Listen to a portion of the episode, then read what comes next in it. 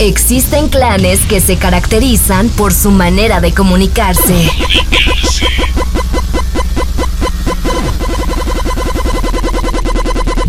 Viven al máximo y hasta se visten distinto a nosotros. Son pacíficos, pero cuando toman en sus manos un videojuego o serie se transforman en...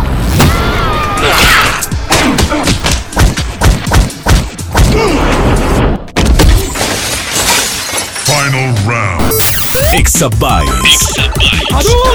Exabytes. Te presentamos un espacio exclusivo para los gamers, amantes del anime y todas sus loqueras. Exabytes. Exabytes. Finish her. Muy buenas amigos de Exabytes, acá en un nuevo episodio. Voy a decirle un episodio mágico lleno de azúcar, colores y muchos sabores para no sonar con el copyright de siempre, ¿verdad? Acá con nuestro queridísimo amigo. Kenneth Medina, a.k.a. Terrícola, a.k.a. ¿Cuál otro a.k.a. tengo? Tenés muchos, pero mejor dejémoslo por ahí. Sí, es, sí creo que el, el gag que teníamos antes era que Eduardo nunca se sabía mi nombre. Ajá. Entonces siempre decía como, y aquí tenemos a... Ay, madre, se me olvidó su nombre. Y, Sí, siempre, sí. y siempre decía eso. Sí, era- Gracias por no hacerlo, Gerardo. No, no, eso no va, eso no va a pasar conmigo. Y es que estamos súper divertidos. Hoy nos vamos a reír bastante. Y no porque tengamos a dos payasos acá, pero es que sí son dos grandes amigos, mega chuzos artistas gráficos que son. Jenny Odio. Steven Salas. Y es que son nada más y nada menos como. ¿Qué podría decir? Que son como los gemelos fantásticos. Eh, correcto, pero, pero tienen una relación romántica. Sí, esto no es un episodio no- de Game of Thrones. Exacto, y no son, no, no son, no tienen parentesco. Ok, pero es que yo que. Porque nada puede ser como Game of Thrones, mae. Todos amamos Game of Thrones. Bueno, excepto la última temporada, pero. Es algo así como si Jenny, si fuera el poder de los gemelos fantásticos, actívense. Y entonces dice, en forma de un unicornio. Y entonces Steven así todo alegre dice, en un vaso de agua. Creo, que, creo que aquí es al revés, yo soy el unicornio. Rayos. Oh. Esas son cosas que sí. vamos a descubrir el día de hoy. Jen, te están quitando el poder del unicornio. ¿O se está aceptando eso? Mm, Yo creo que yo podría ser más como Rainbow Bright. A mí me gustaba Rainbow Bright. Sí. Ok, usted, o sea, te van a montar. Sí. es una lucha de colores acá. Sí, sí, eh, eh, eso es parte de la diversión. Y yo creo que eso es lo que hace muy chiva el trabajo que hace Jenny Odio y Steven Salas, que es asombroso. O sea, realmente mis palabras se quedan cortas cada vez que voy y en los eventos me los topo y veo la clase de trabajo que hacen, las cosas que vienen a dar a conocer y saber que son dos personas que viven en Costa Rica. Muchas veces nosotros nos vislumbramos por personas que están fuera del país y no vemos el gran nivel que tenemos acá. Y yo creo que eso es parte del programa que hoy les queremos traer a Exabytes. Sí, de hecho, eso, eso es como la misión, una parte de las misiones de Exabytes, ¿verdad?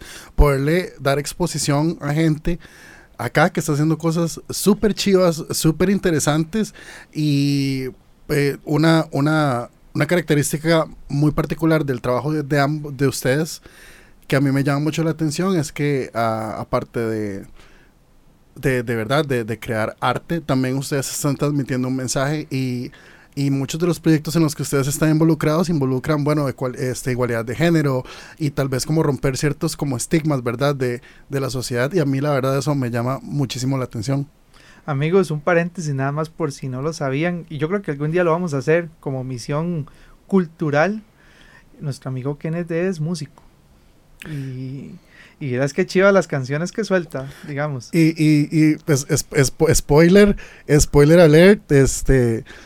A mí Jenny, yo a Jenny ya le encargué algo, nada más que no hemos, no hemos empezado. Oh, rayos. Pero para, yo- para, el, para el proyecto musical tuyo. para un sencillo, ajá, que voy a tirar. Es que tuve que posponer lo del sencillo, entonces no he empezado a trabajar con eso, con Jenny, pero ya igual ya le, ya le avisé. Amigos, en las redes sociales de Exabytes, me encantaría que pongan en sus comentarios si quieren que entrevistemos a Kenneth y el proyecto de Terrícola. Aquí está diciendo que no, pero si la gente dice que sí, se aguanta y se hace lo que la gente diga. Me voy a entrevistar a mí mismo. No, Hola Kenneth, entrevista a Kenneth. Pero no, hoy no va a pasar eso. En efecto, algo que me encanta del trabajo de Jenny y Steven es el trasfondo que traen esos dibujos tan... Es que es tierno, se queda corto, es como... Como lindos, pero lindos con un mensaje fuerte. Digamos, el tema de la igualdad, que es un, tema bastante eh, en boga actualmente. Y ustedes esos, esos dibujitos y uno dice, ay, me dan ganas de abrazarlos. Sí, y, y, y, y algo muy tuanis es que cada uno tiene como su línea como muy definida y cuando uno, cuando uno ilustra y cuando uno está empezando en este asunto, eh, poder encontrar el estilo, el estilo propio de uno es, es todo, es todo un viaje, es todo un proceso, ¿verdad? Porque eh, eh, digamos, yo en lo personal, y eso es, una, eso es algo que, que quiero que ambos, ambos nos cuenten. Este, yo empecé eh, calcando, calcando, calcando a Goku, calcando a Ranma, calcando eso, así fue como, como yo empecé. Y digamos, obviamente ustedes tienen mucho más millaje que yo en esto, y, y me gustaría saber también como, ¿verdad? The beginning. Le cuento, le cuento un secreto de The Beginnings. Cuéntame un secreto A de mí me gustaba mucho la pintura. Oh. Pero era, era hypeado por el tema de la pintura. Inclusive era como mi, mi hobby para desestrés. Enseñarles por acá a los Y te- amigos. Esto es un trabajo. Un trabajo que yo hacía antes mucho. Trabajaba mucho acrílico y óleo. Muy bueno. Pero este dejé de hacerlo hace mucho. Y la verdad es que si uno tiene inicios, vos eras calcando, yo era haciendo cosas que me salían de la cabeza y ya de decir, yo creo que voy a dejar de tener amigo, a mi amigo Jera lo voy a mantener un poco más lejos. Era, era, pero eso está muy chiva, digamos. Sí. Felices trazos, sí, accidentes felices. sí, sí, este, sí, qué lindo un girasol con el eh, calavera de un ángel cayendo del cielo, sí, bellísimo, es la cosa más tierna que usted se puede imaginar. Ma, pero eso bueno. sería una excelente carta de Magic. Sí, De hecho, realmente, y a mí en ese tiempo me gustaba mucho jugar Magic, entonces sí, tiene esas inspiraciones y realmente no me extrañaría, pero bueno, hoy no es Gerardo, nada más era un, pero un- sí, un spoiler que tenía por ahí, ya que vamos a empezar a escuchar los spoilers de, de cómo Jenny hace esas cosas tan chidas y cómo Steven también las hace.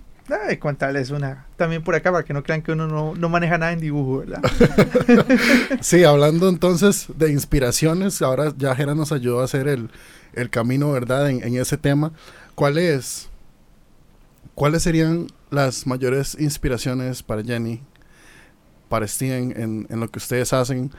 Eh, ¿Qué los hizo a ustedes decidir como esto, esto es algo que yo quiero hacer y, y- y desarrollar, ¿verdad? Esa, esa eh, pasión.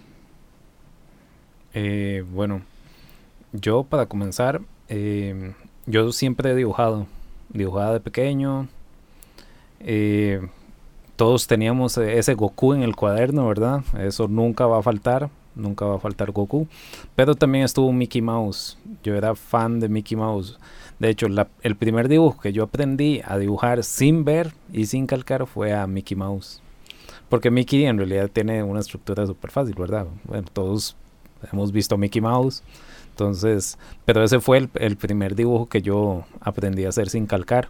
Pero también es parte del proceso, ¿verdad? Toda esa observación de que uno sepa en dónde van las orejas de Mickey, y eso ayuda a que uno empiece a crear una biblioteca visual, ¿verdad? Tal vez uno pequeño no se da cuenta, pero eh, en realidad todos los compañeros dibujamos en la escuela, todo el mundo dibujaba. El momento que cambia todo es los que seguimos dibujando y los que no lo, lo, lo dejaron de hacer. Entonces, ve, así como era, todos tenemos un lado creativo, por lo menos eso es lo que, lo que yo creo, ¿verdad? Totalmente. Yo dejé la pintura por la cocina. Ahora eso, ahora digamos, todo lo que antes hacía en creatividad de pintura lo hago, lo hago cuando hago comida en mi familia. Disfrutan cuando saco mi rato para hacer platos locos. Porque siempre son fusiones de diferentes. Como Big Mac con Crunchy Wrap y así. Digamos que sí, pero ah, no, no con jon- no con junkie food. Digamos que sí, sí me vuelo, digamos. eh. Es como un gallo pinto, pero le pones lechón, chorizo chino, Ma- jamón. Digamos que es eso es algo muy Gerardo. Eh, por ejemplo, una vez había hecho un gallo pinto que usé arroz negro y frijoles verdes. Wow. Suena bien. Qué locochón. Sí, y sabe, y sabe muy rico. Porque se basaba en la versión del gallo pinto guanacasteco, que es más tostadito que mojado, que es la versión bueno. de el Valle Central usa el gallo pinto más mojadito Mi versión. y la versión mi guanaca versión sí, guanacasteca. es tostadito, la, que el arroz es tostado y el arroz salvaje negro me servía para dar ese, ese, ese toque. Yo soy guanacasteco, Ujú. para que sepan. La, la tierra de la cultura. Sí. Ah, yo amo, yo amo la cultura guanacasteca. Creo que es de los de las cosas que le dieron a Costa Rica eh, los puntos más característicos de toda la región, a pesar de que puedan haber cosas muy similares en otras partes de Centroamérica. Guanacaste siempre era como esto es de Centroamérica plus nosotros lo hacemos mejor. Sí, Como el pin. sí. Estoy orgulloso, estoy orgulloso. Sí, esa, mi infancia fue guanacasteca. Una infancia donde sí, yo tenía los cuadernos, la parte de atrás completamente llena de dibujos. Lle- Llegó un punto de un cuaderno donde se encontró la materia con los dibujos, como que se Siempre encontraron. pasaba, Siempre sí. pasa, ¿verdad? Yo era por dibujar rosas. Es que ahí usted tiene un lado... Sí, me encantaba hacer, digamos, los pétalos, eh, las espinas, darle mucho detalle al tema de, de- del tallo, digamos. Ujú. Dale, eh, me encantaba y me encanta aún, más bien dicho, eh, ver estos dibujos que se ven todos realistas, como que si, sali- si se salieran del papel. Entonces dice, uy, qué chiva, esa araña parece que está encima del papel y no, es un dibujo que, que es la araña. Esa- esas cosas me encantan. Y yo, y yo una vez vi un trabajo de Jenny, algo así, con unos personajes, pero prefiero que Jenny lo diga, ¿verdad? O sea, ¿de dónde, dónde empezó? Steven con Mickey Mouse. Que digo que era facilísimo, pero muy grosero. Hay gente que no sabe hacer a Mickey Mouse realmente bien. Jenny, ¿cómo empezaste vos? Si vieras que yo no tenía la parte de atrás de los cuadernos, sino que yo tenía un cuaderno aparte. Ay, rayos. Ese era el cuaderno de, de siempre, digamos. Eh, Entonces, ella es el plus. O sea, nosotros, nosotros no. aún no teníamos nivel, Eh, muchachos. Yo era que no ponía atención y me ponía a dibujar. no, yo siempre, yo ya sabía que no iba a poner atención y que tenía que andar el cuaderno aparte. Entonces siempre tuve algún cuaderno de dibujo o cuaderno, no importa que tuviera renglones, y siempre lo andaba. Entonces se volvió como un tipo de diario. Entonces cuando todas las chicas se compraban sus agendas, sus diarios, yo tenía un cuaderno liso y hacía, en vez de, de escribir las cosas que me pasaban o hacer algún tipo de caligrafía bonita, llegué hacía un cómic acerca de su mundo imaginario o cómo le Wow. gustaría que fueran ciertas cosas y terminó armando todo un universo que se salió de control y fue algo enorme y todavía sigue por ahí dando vueltas. Este, Eventual, eventualmente, digamos, eh, y creo que esta, pregunta ya se le, he hecho, eh, se la he hecho a otra gente que tal vez durante su infancia o adolescencia eh, hizo un cómic o, hizo una historia, ¿verdad? Y nada más lo tienen ahí en el cuarto, ¿verdad? Como un recuerdo, como algo que tal vez no les gustaría como sacar, porque obviamente uno, y con la práctica y con los años uno se va haciendo mejor y uno tal vez dice, no, es que esto no representa quién yo soy ahorita, etcétera. Pero digamos, a vos te gustaría así como enseñar cosillas que tal vez tenés ahí guardadas. De hecho, lo que pasó fue que los personajes que hice cuando tenía 7, 8 años los seguí desarrollando durante mi adolescencia. Simplemente fueron como, como llegando más y llegando más, por eso digo que se armó después un universo que fue algo demasiado grande, pero lo compartía con ciertos compañeros. Paralelamente hacía otra historia con mis compañeros del cole, y entonces les hacía superpoderes a mis compañeros y se peleaban y iban a otras dimensiones y sí, eso también pasó. ¿en qué, es- ¿En qué colegio fue eso? en el laboratorio, en el Ema Gamboa.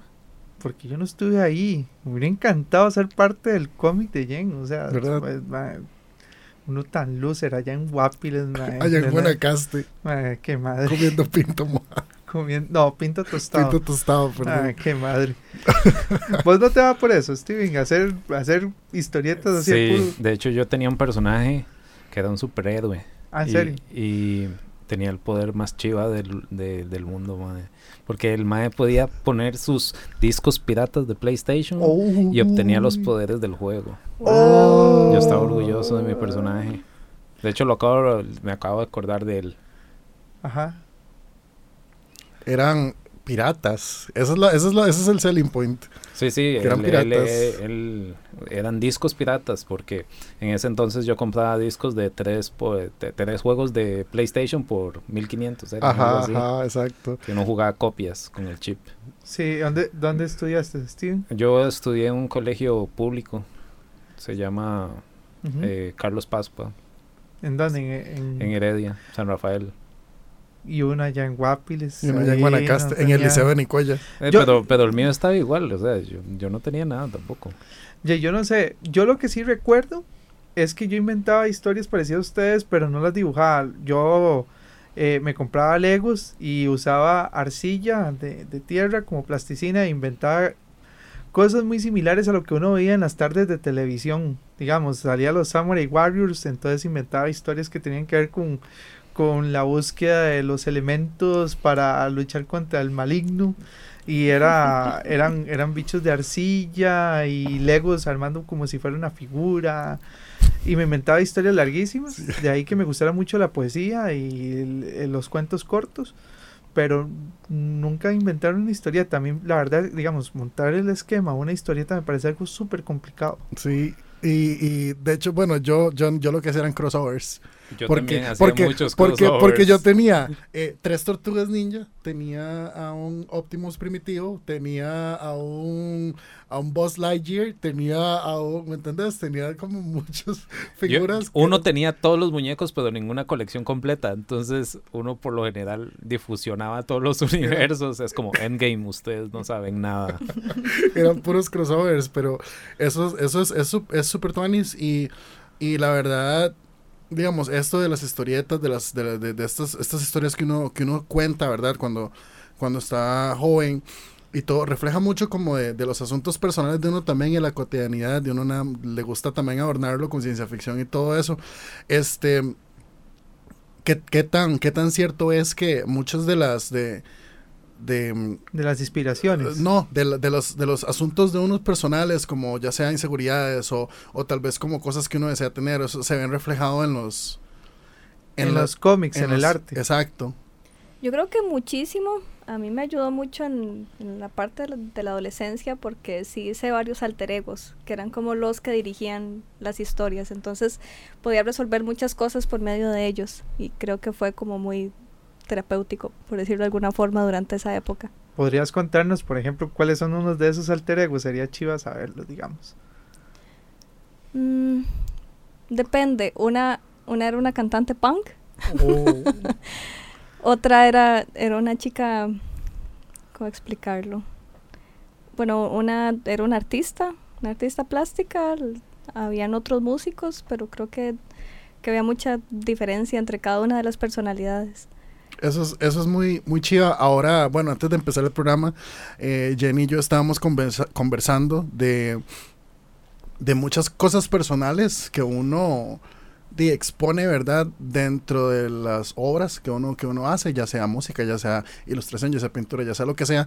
Hay muchas cosas personales que se ven reflejados en ese trabajo y hay mucha, a mucha gente tal vez, tal vez lo ve como "Mm, a mí no me gustaría exponerme tanto así o no me gustaría como mostrarle al mundo tal vez mis, de- mis debilidades o, mis, mis- mi parte suave o mi parte etcétera y yo digamos yo yo tengo muy muy, personal una visión muy eh, tal vez como muy específica de eso digamos que yo yo creo que el ser vulnerable más bien es como es un, es un escudo o sea es como una fortaleza porque no, no tenés que pretender tanto, no tenés que ocultar tanto, porque el hecho de, de estar expuesto creo que más bien te, da, te hace más fuerte. A vos, Steven, te pasaba eso mismo, digamos, en tus personajes reflejabas muchas cosas que querías ser o que eras y que la gente no notaba porque eras introvertido en tu dibujo. Eh, no, bueno, yo es que pequeño no era tan introvertido. Oh, wow. Entonces, en realidad, no, yo sí tenía amigos. eh. no, no. eh, a mí sí me gustaba dibujar, pero siempre lo vi como como parte del juego. Entonces nunca fue como un escape o un modo de canalizar emociones. En realidad siempre, yo siempre lo vi como una parte muy, era jugar. Entonces, digamos, mi mamá me sentaba con el libro de colorear, entonces era, eran los ratos míos de jugar cuando estaba muy pequeño. Entonces, creo que siempre por eso lo ligué a la parte divertida. De hecho, eh, di- aún hoy en día mucha gente piensa que yo solo ilustro, pero en realidad yo soy periodista. Entonces también está ese esa parte de que di, yo tengo mi, mi trabajo eh, de oficina como todo el resto de, de las personas, solo que di, cuando termina ese trabajo es como el momento de jugar mío, de, de- de ilustrar, de dibujar. Correcto. Entonces creo que eso sí se mantiene. Sí, es como Superman, anda, anda de traje en el Daily Planet y de un pronto a otro se convierte en... se dieron cuenta, se dieron cuenta que Superman ya le reveló a Metrópolis que él es Clark Kent. Sí, pero vieras que les tengo que declarar de que yo soy anti-Superman. O sea, acaba de hacerle bullying sin querer. Así, al suave. Wayne sí. Enterprise. Ajá. Sí, sí, no, yo, yo también, pero digamos, a mí me da risa porque es Yo soy como, Batman, entonces Sí, eh, sí. no tengo problemas. es como, wow, grand reveal, ¿verdad? Y el más como, soy Clark Kent. Es como, ahora se quitó los lentes y se los puso y es como, y el Lentes de contacto. Y la gente es como, no puede ser, ya. Pero, bueno, hablan, hablando de, de, de la, de la- del asunto sensible y todo, bueno, vos ya, ya me dijiste que es como parte del juego y todo. Aún así, bueno, vos ahorita estás trabajando en un proyecto, ¿verdad? Este, de un fanzine que involucra, digamos, como también un tema de, de sensibilidad, ¿no? Sí, claro. Contanos de eso. Eh, bueno, tal vez para poner un poquito más de contexto, eh, di- mi trabajo de ilustración se enfoca mucho en es ilustración infantil, ¿verdad? Eh, hay un montón de influencias e inspiraciones como de los niños de los noventas en cuando se meten a ver, digamos, mis, mis dibujos, porque hay desde Dungeons and Dragons hasta Pokémon, Zelda, hay muchas influencias que de hecho a veces yo no las veo y se ven ahí en los dibujos. Entonces, eh, todo esto, di, uno empieza dibujando porque le gusta, pero di, hasta qué punto uno, qué es lo que quiere, ¿verdad? ¿Cuál es el objetivo de esto? Porque hoy vivimos en, en una era en la que creamos contenido, pero bombardeamos las redes todos los días con dibujos, hay demasiados artistas, eh, pero di lo que al final, ¿qué es lo que estamos buscando nosotros con, con ese arte o con esos dibujos, verdad? Eh, desde hace varios años, eh, Jenny y yo venimos trabajando varios proyectos juntos, eh, no tanto yo en la parte como ilustrador, sino en la parte de yo como escritor, como productor, eh, más que todo en la parte de comunicación. Eh, y de ahí hemos sacado varios productos para eh, la empresa en donde yo trabajo, que se llama Sulabatsu. Ujú. Ahí tenemos eh, un- corte que es muy, eh, muy progresista, ¿verdad? De, eh, somos inclusivos, velamos por los derechos eh, y algo que siempre llama la atención es de que nos dan una libertad creativa, ¿verdad? Para hacer esto. Entonces, tal vez uno de los antecedentes de trabajar todos estos temas eh, empiezan eh, en, en Sulabatsu. Como con Hope y el código femenino. Exacto, digamos, Hope ya es, es un webcómic que salió hace ya dos o tres años. Eh, este lo ilustró por completo Jenny, la historia fue mía. La pensamos, era una campaña de comunicación que nos había solicitado un cliente, pero eh, nos daban el chance de hacer algo que no fuera eh, una campaña tradicional, ¿verdad? De comunicación, de banners, redes sociales. Entonces nos dieron el chance de hacer un webcómic. Entonces con este webcómic eh, creamos un personaje femenino eh, que por lo general en el sector de la tecnología las mujeres por lo general son 20% o menos el nivel de participación en tanto a nivel profesional como en universidades, ¿verdad? Entonces, lo que veníamos a hacer con este personaje era a crear un personaje donde las chicas más pequeñas se vieran atraídas por esto, ya que hay un programa en el que trabajamos este tipo de, de, de temas, ¿verdad? De, de fortalecer y empoderar a las chicas para que se vean más en el campo de las tecnologías. Ahí nació Hope. Yo escribí la historia y Jenny eh, la ilustró. Ese fue el primer cómic que trabajamos juntos. ¿Y eso hace cuánto fue? Eso fue hace unos dos, tres años. Eh, yo en ese momento, de hecho yo en ese momento dibujaba, pero yo no, yo no, di, no, no estaba como en el ojo público de, de las redes sociales. Eh, yo eh, dibujaba, siempre ilustraba, pero di, a, a puerta cerrada, ¿verdad?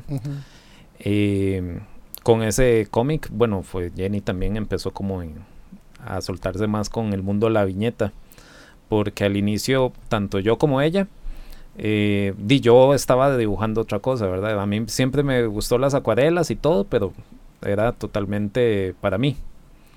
Eh, no sé, tal vez Jenny les puede contar un poco más del, del mundo de Hope. Pero para darle paso a Jenny, vamos a dar un rebobinar cassette y un vuelta de página. Y entramos al Jenny Universe, donde nos vas a contar tu versión de la historia.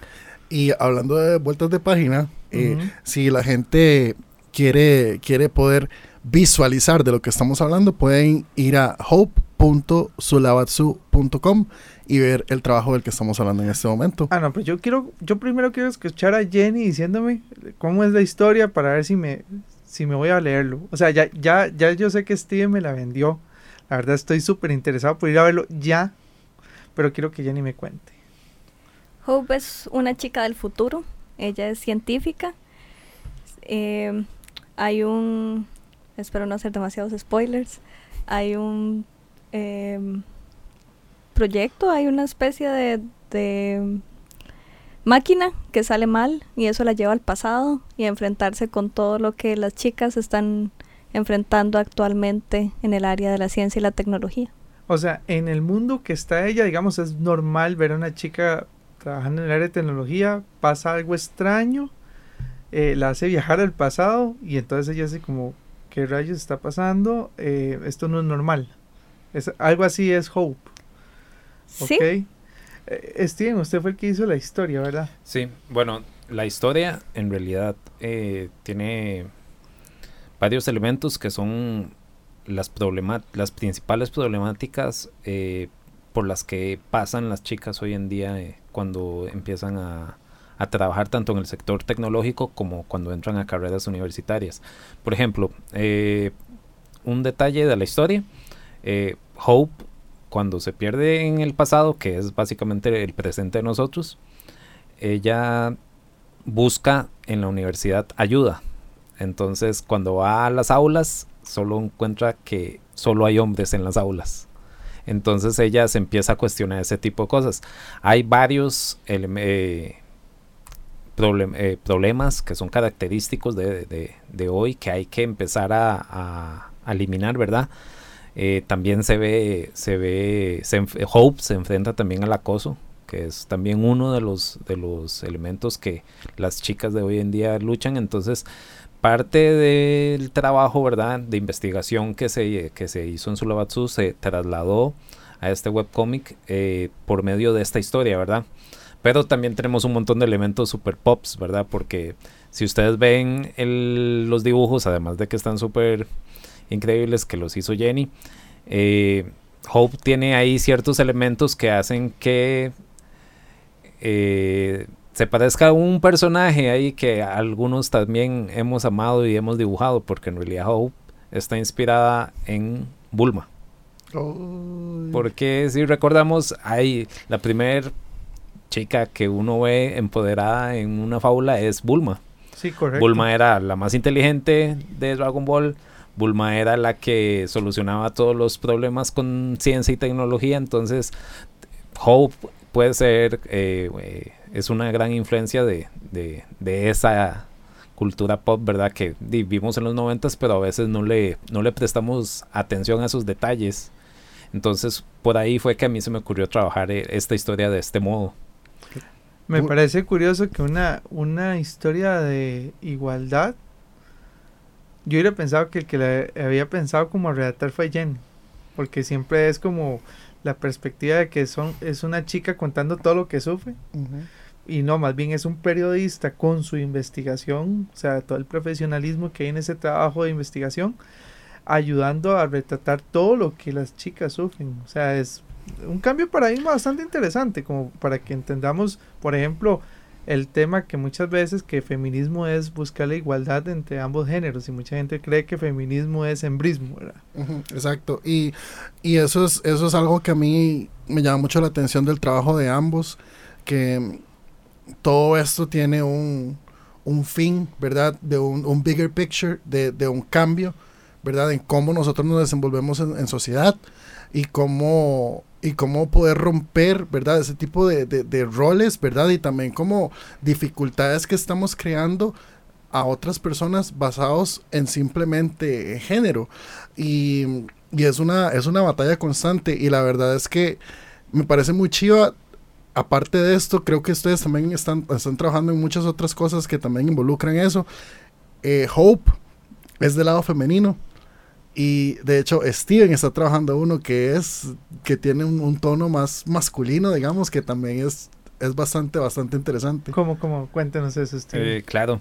Eh, bueno, eh, Jenny también tiene un montón de personajes que justo hacen eso. Creo que eh, todos los personajes de las ilustraciones de Jenny, creo que todas las chicas que lo ven siempre se sienten súper empoderadas con solo el trabajo que ella hace, un boceto que hace un día ahí en el estudio, cuando uno, digamos, estamos en eventos en donde en donde mostramos más el trabajo, se, se nota ese, ese lazo que hacen varias chicas con, con el trabajo de Jenny. Entonces, ahí también me ha motivado a mí desde el momento, bueno, yo empecé en ilustración hace un, este, en este mayo, el, en mayo de este año cumplo ya dos años.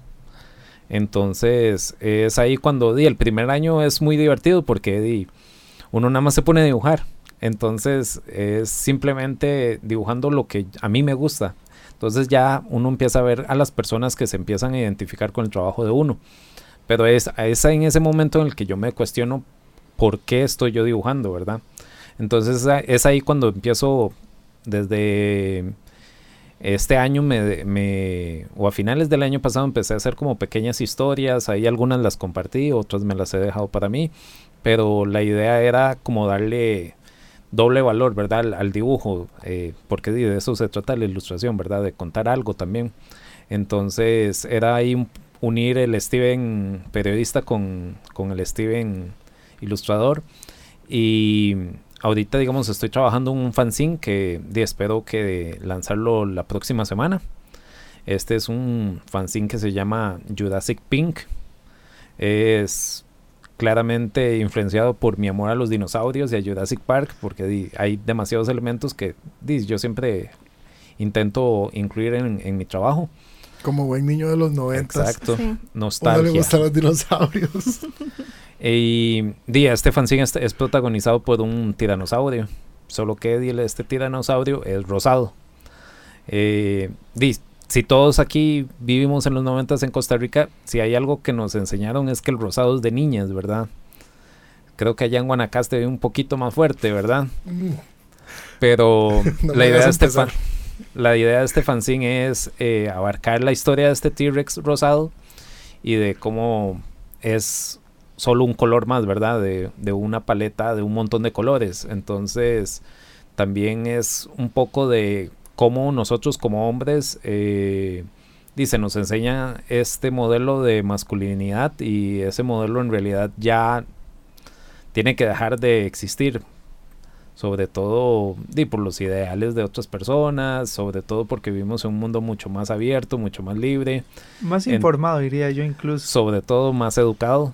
Entonces es ahí donde el rosado es solo un color más y también es ahí donde di, no importa si yo soy un tiranosaurio rosado, igual puedo seguir siendo el, el, el tirano rey. Exacto. No, puede ser, seguir siendo el más temible. También puede ser el villano, no importa. Entonces, eh, de eso se trata ese fanzine. No les voy a dar más detalles porque ahí hay ciertos elementos que pasan en, en, en esta historia. Eh, entonces, ese es el proyecto, digamos, en el que he estado trabajando y el que va a salir a luz más pronto. Hay una, hay uno de los puntos que mencionó Steven y me gustaría que Jen nos cuente un poco sobre eso. Es, él mencionó versatilidad que tiene Jen para crear personajes. Y yo dije ahora al inicio eh, de la segunda parte, eh, esta parte de, del Jenny Universe. El Jennyverse. El. ¿Cómo haces?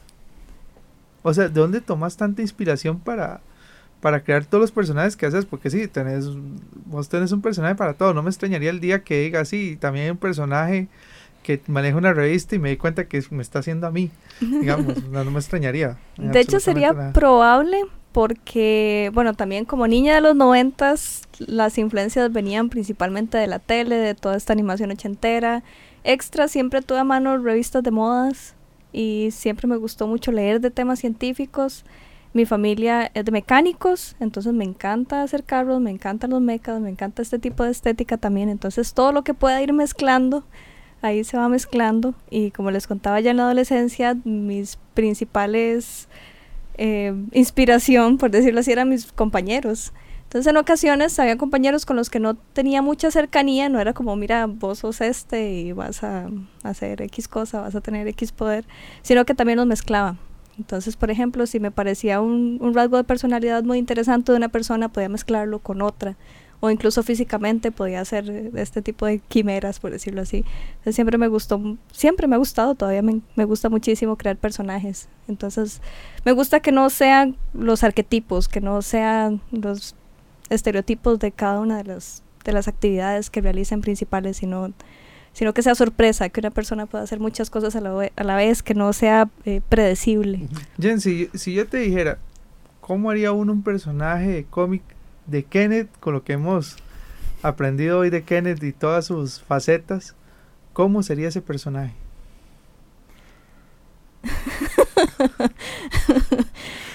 me encanta, me encanta poner esas preguntas comprometedoras al pobre Kenneth. Exacto. Comprometedoras al, al staff.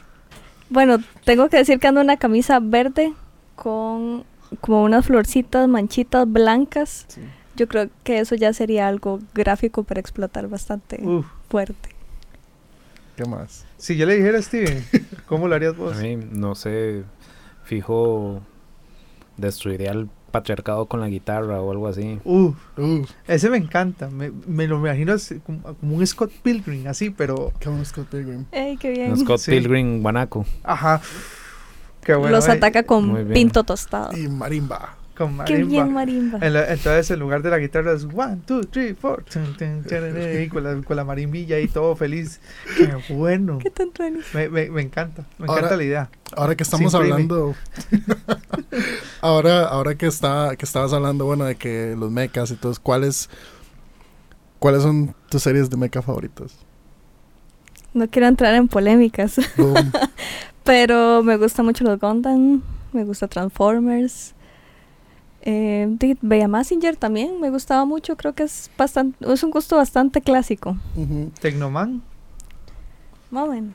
No. Por Ah, eso no, no quería entrar en polémica. No, no, no, era- es una pregunta totalmente válida. Más bien te fuiste por los por los desarrollos de mechas más importantes. Porque Sí, realmente sí, el sí. estilo de dibujo era finísimo, pero es que a mí siempre me gusta Tecnoman. Yo quiero entrar en controversia. A mí me gusta más Beast Wars Ajá. que los Transformers originales. Son- Guerra de Bestias. Ma, son dos tipos de dibujo totalmente distintos. Es que no, uno es animación digital, pero en, en sí como el, el- la El- historia, el, el, el lore, digamos, para mí Guerra de Bestias es, es más tuanis. También tenemos que ubicarnos en espacio y tiempo, porque todos los sábados uno se levantaba temprano a ver Guerra de Bestias Transformers. Correcto. Entonces, creo que lo que sí pasó en los noventas es que como Costa Rica es Costa Rica, entonces todo nos llegaba Después. cinco años Mucho después. después, sí. Entonces, di, cuando estábamos, fuimos niños de los noventas, en realidad consumimos una toda la cultura pop de ochentas y noventas. Correcto. Sí, el diseño de los Zoids siempre me gustó mucho. Uy, qué Creo bueno. que por ahí también.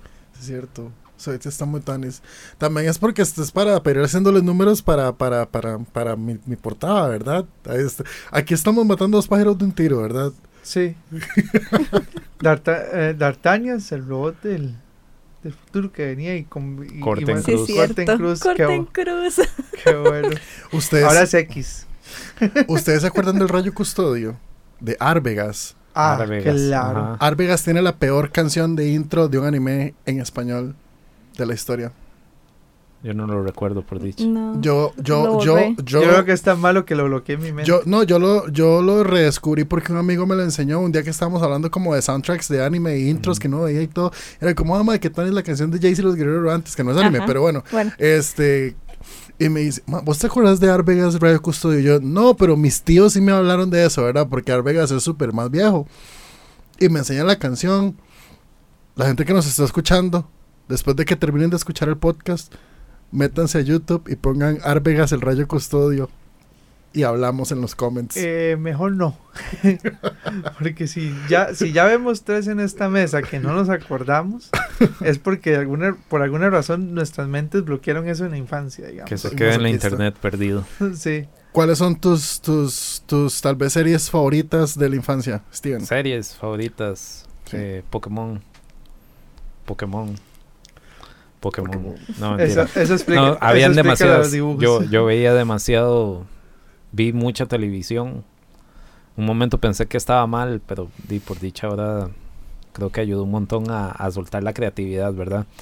Pero de series, bueno, eh, yo era fan de Tecnoman. Eh, tuve mi parte de anime, ¿verdad? Como todos. Todos arrancamos con Dragon Ball, pero eh, Evangelion, eh, Ranma y medio, todos esos animes que vimos.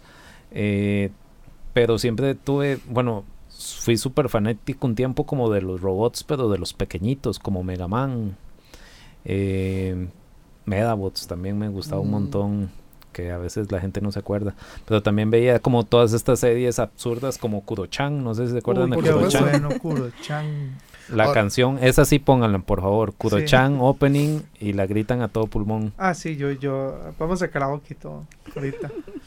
Ahora que, ahora que tocas Mega Man, un día de estos me encontré, me encontré un opening de Mega Man X3 que es un clip de anime con una canción que yo tenía en un disco quemado que tenía como que son estas canciones con, con anime.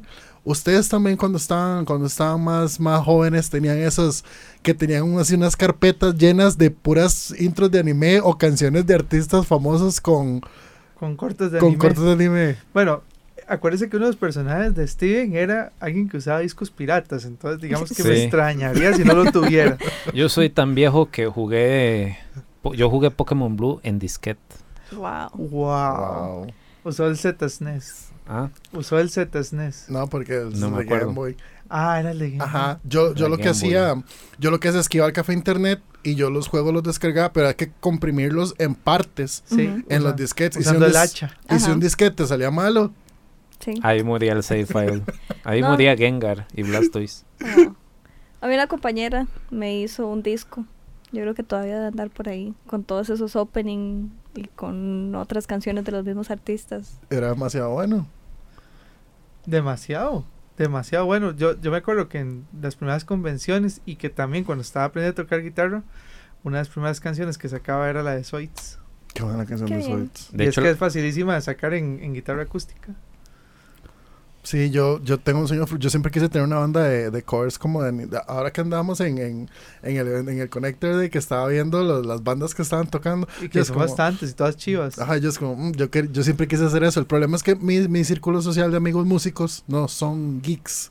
Creo que yo soy como el único que soy así, medio ñoñón, digamos. Sí. Pero el resto no, el resto no, no es tan... Si quieren empezar una banda de covers conmigo, Muy bien. yo son puedo cantar la de. Zoids y la de Digimon. Yo uso el triángulo. Yo hago la coreo. No, pero pa- bueno, para mí, bueno, Jenny es testigo. Yo dibujo con openings y Oiga, música de videojuegos. ¿Cómo es eso? Es de, es- si hay la mejor música para dibujar, ustedes ponen nada más el disco así como de Monster Hunter o de Final Fantasy. El de- cre- el de de- hecho, esto es es súper común. Yo, bueno, yo lo, lo he notado en varios artistas que con lo que dibujan es con música de videojuegos de fondo. Yo trabajo con la música de Chrono Cross. Chrono Cross es así como elemental. Sí, claro, a mí me encanta la música de Chrono Cross y la de Chrono Trigger cuando necesito entregar así como un reporte rápido la pongo. De hecho, yo siempre pongo un disco de un juego. Bueno, sé que es. En ese momento uno no sabía que era popular o no, porque di, Nada más eh, jugaba. Uno nada más jugaba, uno nada más compraba el juego pirata de 1500, ¿verdad? Sí. Pero hay un disco que a mí me marcó y es el de Treats of Fate, que era un juego de Ah. PlayStation 1. Sí, Tony Yo Hawk los cu- 2. Tony Hawk 2 también. qué por bueno. supuesto. Tony Hawk 2 es... es FIFA hay un 2000. antes, Ah, bueno, sí, los de FIFA sí tenían un hay un antes y después de Tony Hawk 2, Ajá. digamos. Ustedes son también son gamers Eh, sí, que están jugando ahorita. yo, bueno, juego Smash. Pero... Y usa Pikachu. Uh, no, no uso Pikachu. Yo soy bueno con Pikachu. Uso Yo Pokémon Pikachu. Trainer. Ah, usa el Pokémon Trainer. Sí, son tres Pokémon. Yo estoy jugando Just Dance. Sí. Sí. No, no, en la casa somos bien gamers. De hecho, tenemos nuestras noches de, de Switch ahí con los amigos y todo. Eh, bueno, yo- para mí los videojuegos son parte fundamental de, de tanto del stress release como de, de pasatiempos, ¿verdad? Que también ahora uno le pone, uno ya más grande le pone más cuidado a la historia. Uno no se va a buscar el ítem que necesitaba y todo. Y le aprieta B ahí eh, button smashing para no, no, no leer nada de los diálogos. Pero di, eh, también es, es parte de las influencias mías como a nivel de storytelling. Ajá, y, bueno, ahora que estás mencionando esto de, ser un adulto, ¿verdad? De que uno ya le pone atención a ciertas cosas. eh, también ahora estábamos mencionando que, bueno, tener un trabajo de oficina, un trabajo, bueno, de oficina, un trabajo diurno, ¿verdad? Este, y agregarle eso, ¿verdad? Todos estos proyectos. eh, la verdad, eso, eso dice mucho de la pasión que uno, de que ustedes le tienen a, a lo que están haciendo, porque porque en realidad están sacando tiempo que en teoría la gente dice que es para descansar, ¿verdad?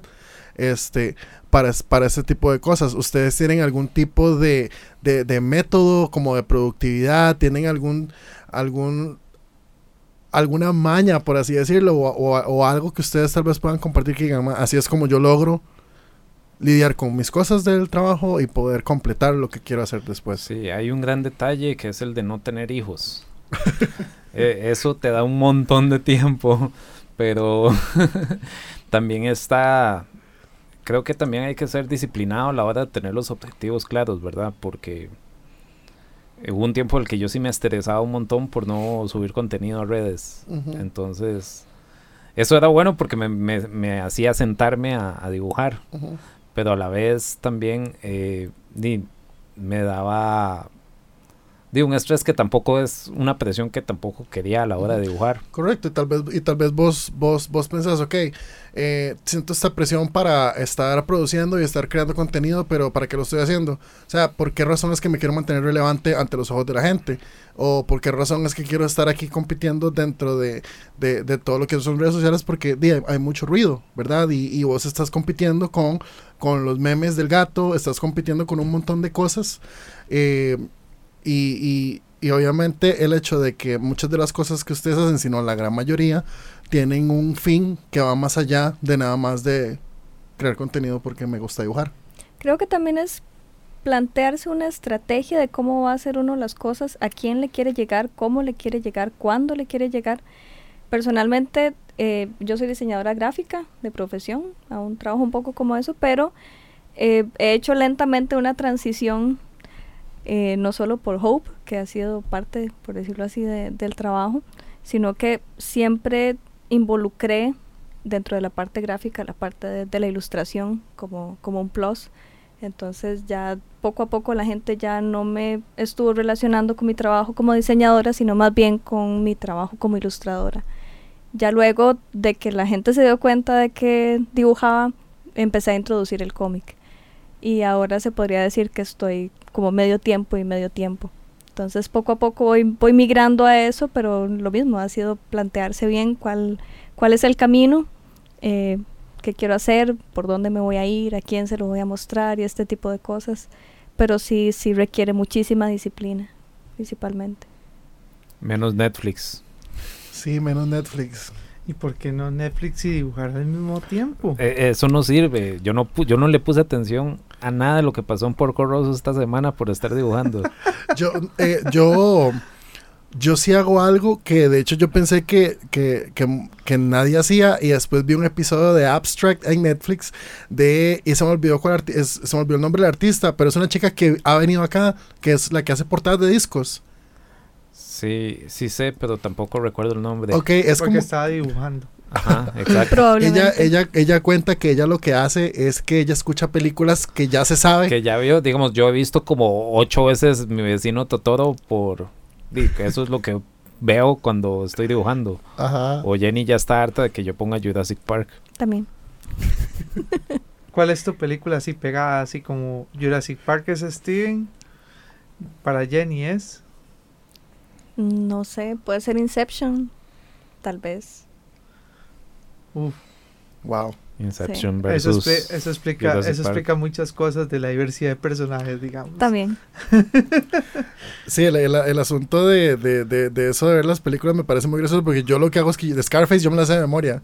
Y, y películas como bien tontas, como Superbad, y así, yo me, yo me las sé de memoria, entonces yo las, yo las pongo y, y me pongo, y me pongo a dibujar con eso de fondo, porque la música me distrae porque las canto, entonces me concentro en eso y, y se, y se me va, se me va la, la pájara.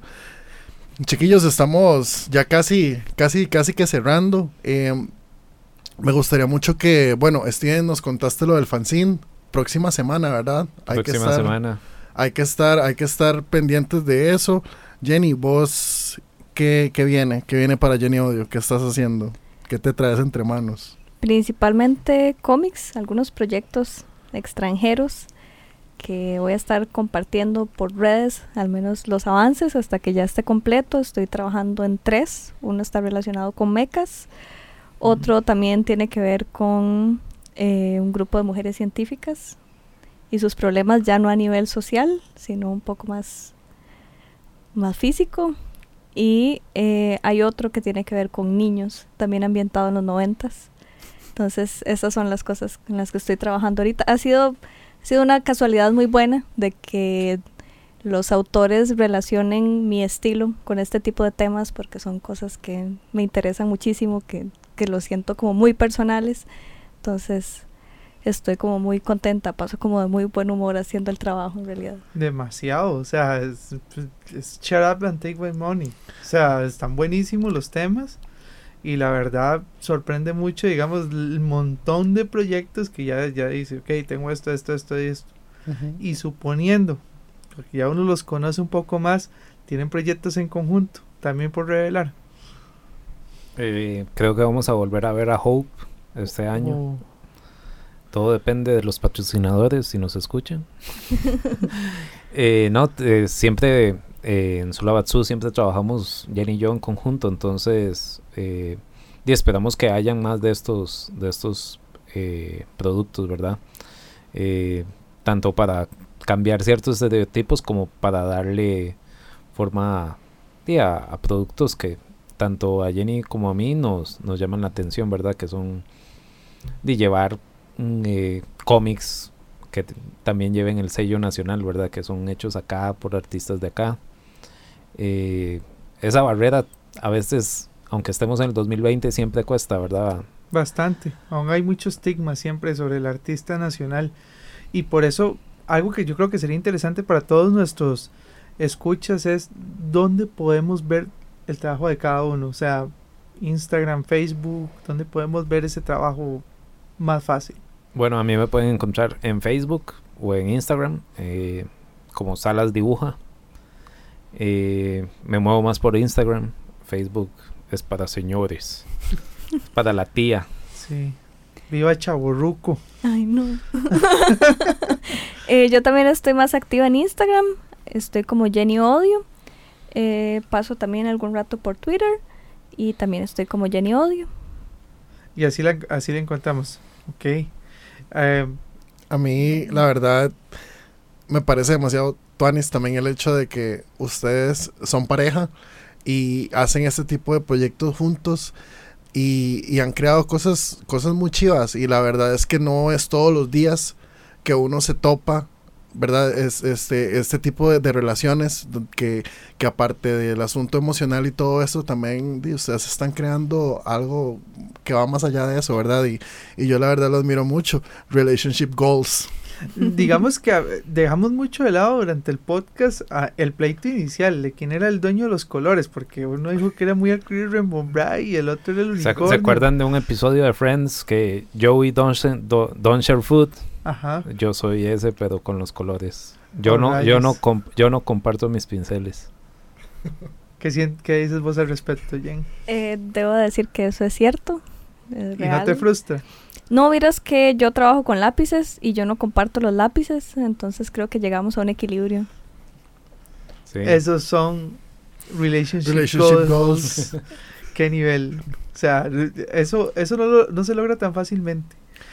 Yo creo que dejaremos en algún momento para otro episodio este, más curiosidades, porque fijo los vamos a querer ver más seguidos acá por Exabytes. Eso es todo por el momento. Amigos, recuerden que nos pueden también escuchar por Spotify. Y eso es todo por el momento. Acá su amigo Gerard X. Kenneth. Jenny. Y Steven. Entonces, nos vemos en la próxima. Mantenete atento, porque pronto otro podcast con lo más importante del anime. Historietas y gamers en Nixabytes. Finish her!